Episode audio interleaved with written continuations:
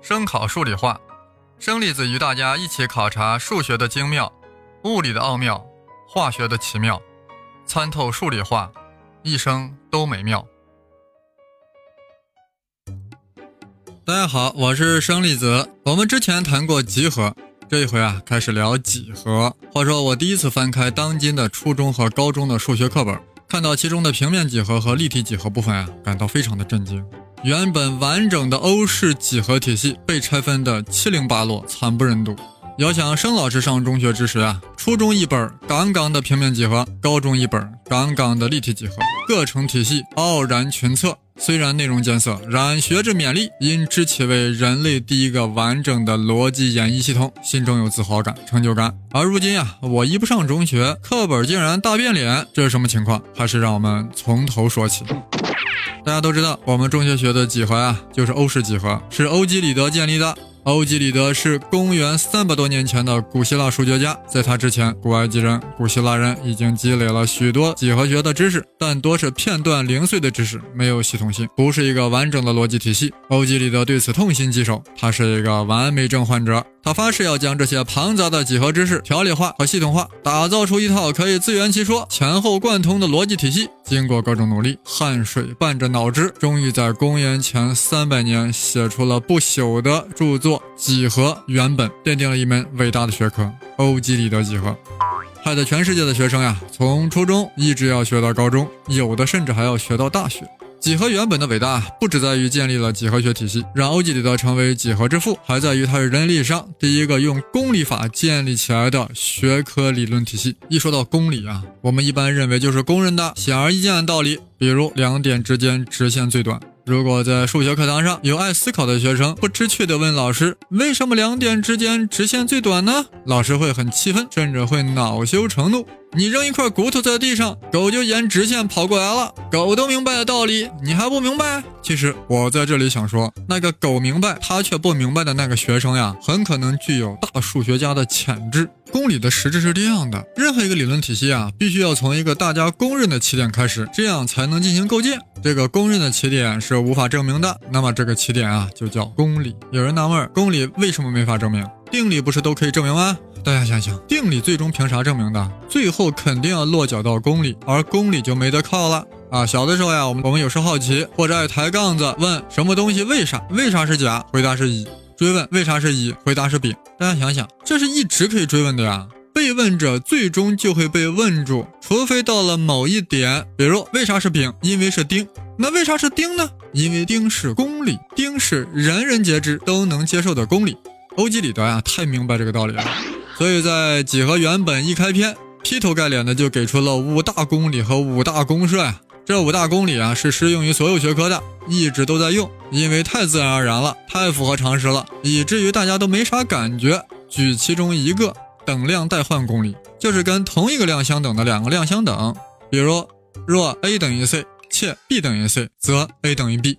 有人说这不是废话吗？要不咋说这是公理呢？天底下人公认的理儿，而所谓五大公式呀，是专门用于几何学的，作为逻辑推演的前提。我们在这里罗列一下：第一，直线公理，过相异两点能做且只能做一条直线啊，也就是两点决定一条直线。废话一句。第二，线段可以任意的延长，超级废话。第三，以任意点为圆心，任意长为半径，可做一圆。我咋感觉他啥都没说呢？第四，凡是直角都相等，直角当然都相等呀，这都不是废话，简直就是没说话。第五个公式大家注意了啊，过直线外一点，有且只有一条直线与这条线平行。嗯，这个听起来还有点意思呀。也就是说，一条直线外的一点，过这个点可以做一条直线和原来那个直线平行，而且只能做一条。这个公理听起来有点像定理啊，但欧几里得当时证明不出来，所以只能作为公设了。我们呀，在这里先埋下个伏笔，回头等下下期节目会深深的挖掘这第五公社的。刚才大家也听明白了，所谓公社呀，也是公理。欧几里得呀，只不过是为了与之前五个适用于所有学科的公理做个区分而已。所以，我们现在几何课堂上呀，也把五大公社叫几何的五大公理。以上的几何公理啊，都是关于平面几何的。上了高中呀，我们要面对立体几何，所以要给出四个针对立体几何的公理。我们这里就说上两个吧。第一，过不在一条直线上的三点，有且只有一个平面啊，也就是我们常说的呀，三点决定一个面啊。这个公理啊，非常类比于平面几何中的两点决定一条直线的那个公理。呃，我们由这个三点决定一个面的这个公理啊，还可以得出一个推论：两条相交直线确定一个平面。想想这是为什么？好，我接着说。第二公理，如果一条直线上两个点在一个平面内，那么这条直线呀就整个在这个平面内了。这个很好理解，公理嘛。有了这些公理啊，我们的平面几何和立体几何是不是就可以展开了呢？其实呀，还有比公理更基本的逻辑基石，我们还没有说。那就是定义。刚才我们在公理中提到了什么点呀、线呀、面啊这些概念。问题什么是点？什么是线？什么是面？欧几里得非常清楚。若不给出严格定义，他的几何大厦呀就等于建立在沙滩之上。所以啊，几何原本这本书一上来最先给出的就是二十三个定义啊，接着才是五大公理和五大公式。那我们听听他是怎么定义点的？对呀，点怎么定义？不就是一个点吗？欧几里得是这样定义的。点是没有部分的，什么意思？意思就是说，点只占有位置而没有大小，没有部分就是没有大小啊。那线段咋定义？就是只有长度而没有宽度。按照这个思路，大家试着定义一下面。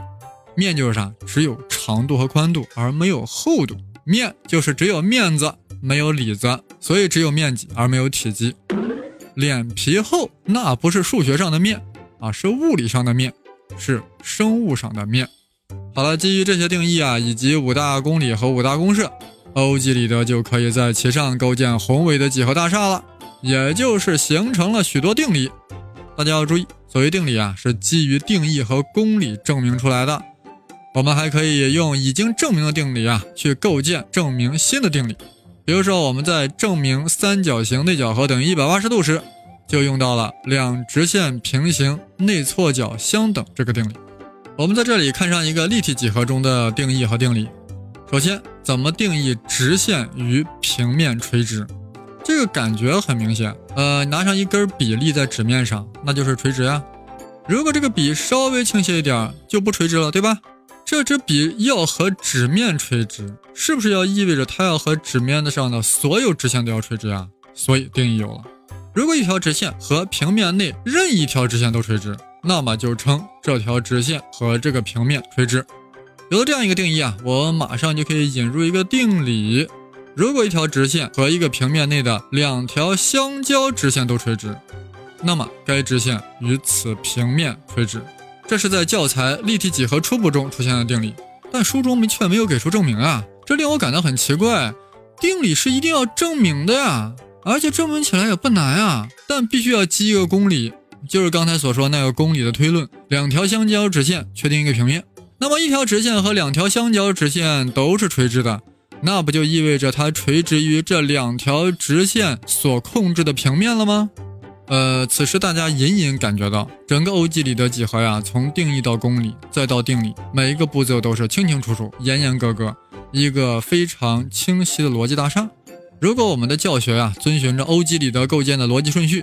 也就是说，先给出各种定义，再引入各种公理，然后一个一个的去求证各种定理，那么一个完整的几何演绎体系啊，就会展现在我们的面前，我们就可以感受到欧几里得的伟大和几何体系的壮观。但是我们现行的课本不是这样的，无论是平面几何还是立体几何，都不是单独一本书，而是将完整的内容拆散打零，分散在各个数学分册中了。编写教材的人呀，肯定有想法，他想达到什么目的呢？先说平面几何，根本就不以欧式几何公理体系为主线，也不严格按照知识的逻辑顺序展开，而是以图形的认识、图形变化、图形与坐标为线索。与其说这是平面几何，倒不如说这是空间与图形，就是要让大家在愉悦中感受图形，在快乐中体会图形变化，就是要强调几何直观，放弃逻辑演绎的完整体系。这样学起来当然会轻松不少呀，也算是给各位同学减负了。不过这样一来，大家对整个欧式几何的逻辑体系就缺少了应有的把握。好在听了这期播客，对欧几里得的体系还是应该有一个初步的了解。大家看看平面几何的课本呀，不但几何定理的数量大大减少，而且将定理的证明也弱化了，最终习题难度也降低了。啊，记得呀，我上初中时，那时的很多平面几何证明题很难的，随便拿一道题都能把老师放倒。当然，我指的是数学老师。再说立体几何，以往的教材的讲法啊，都是从局部到整体，也就是说点线面之间的关系，然后再到几何体。而现在教材倒了过来，是从整体到局部，先感性认识柱呀、锥呀、台呀，然后再到点线面，这在逻辑上整个是翻的。这样的好处是呀，马上会很直观的理解空间图形，对各种立体图形有直观的理解，而且新课标极大的弱化了对证明的要求。将不少判定定理啊放到选修中去了，也不知道你们会不会去选修。现行教材这样做，就是要避免几何内在的逻辑要求，避免以论证为主线所造成的数学过于形式化。这样啊，就可以抽出精力来强调几何直观能力，尤其是要强调几何与现实的联系。我们那时学的几何呀，的确非常抽象，毫不联系现实，显得非常高冷。而目前的教材。啊，动不动还讲讲蜜蜂的蜂房是由成千上万个六棱柱紧密排列组成的。从正面看啊，就是由正六边形严丝合缝拼接出来的。蜜蜂为何要这样制作蜂房呢？因为严丝合缝很重要，这样能避免脏东西掉进去。要不蜂蜜被污染咋办？怎么往出卖？那为何非要用六棱柱呢？正六边形呢？正三角形和正方形也可以严丝合缝地铺满整个平面啊！原来用同样多的原材料，正六边形比正三角形和正方形具有最大的面积，从而可以储存更多的蜂蜜。哎呦，蜜蜂这么厉害？难道他们学过欧几里得的几何吗？当然没有。蜜蜂虽然不懂欧式几何逻辑体系，但人家自然而然就用上了。大概。现行课本的编写者啊，是希望各位都能成为像辛勤的蜜蜂，将来为社会做实实在在的事情，而不是去进行抽象的思维。其实几何呀，本来就是从实际应用中发展而来的。当时呀，尼罗河年年泛滥，将上游的泥沙带入下游，覆盖两岸土地。等水退之后呀，埃及人们一看傻眼了，面目全非呀，所以又要重新测量土地。几何学啊，就是这样发展起来了。其实几何在希腊文中的意思就是测量土地的技术啊，好土的名字呀。而欧几里得虽然将之逻辑化、体系化了，但他也很重视应用。当时古埃及啊造了很多高大金字塔，但谁也不知道金字塔究竟多高，大家都束手无策。欧几里得冷笑两声呀，说道：“这有什么难的？”当你的影子跟你的身体一样长的时候，你去量一下金字塔的影子有多长，那长度便等于金字塔的高度。好神奇的影子，好神奇的欧几里得，你的身影必将名垂青史。我们在下一期节目中呀，将探讨中学课本大力削减欧几里得演绎体系的真正原因，顺便涉及一下立体几何在西洋绘画中的应用。本期节目就讲到这里，谢谢大家收听。